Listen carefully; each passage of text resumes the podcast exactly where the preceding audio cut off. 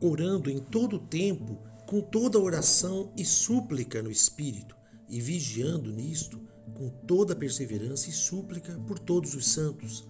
Efésios capítulo 6, versículo 18. Nesse texto ainda sobre a armadura de Deus, a recomendação do apóstolo Paulo é que possamos orar constantemente. Essa oração ela acontece também através dos nossos pensamentos.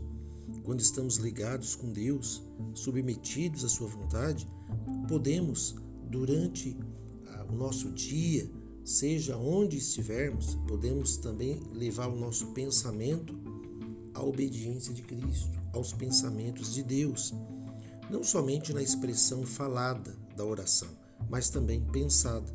O próprio apóstolo, ele diz no seu, num de seus textos, ora, aquele que é poderoso para fazer infinitamente mais de tudo que pedimos ou pensamos, conforme o seu poder que opera em nós.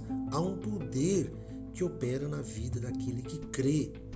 E então, quando você ora, quando você pensa de acordo com a palavra de Deus, e como diz esse versículo, vigiando com toda perseverança, ou seja, tendo cuidado para ser fiel, tendo cuidado para manter o bom caminho, o reto caminho, e a súplica por todos os santos, esses santos aqui se referem àqueles que foram salvos por Cristo, aquelas pessoas como você, como eu, pessoas que foram salvas pelo Senhor e que estão separadas para Deus, pertencem a Deus, são pertencentes ao povo de propriedade exclusiva de Deus. Tem nada a ver com imagens de ídolos, eh, de idolatria, santos, eh, nesse sentido. Não tem nada a ver com isso.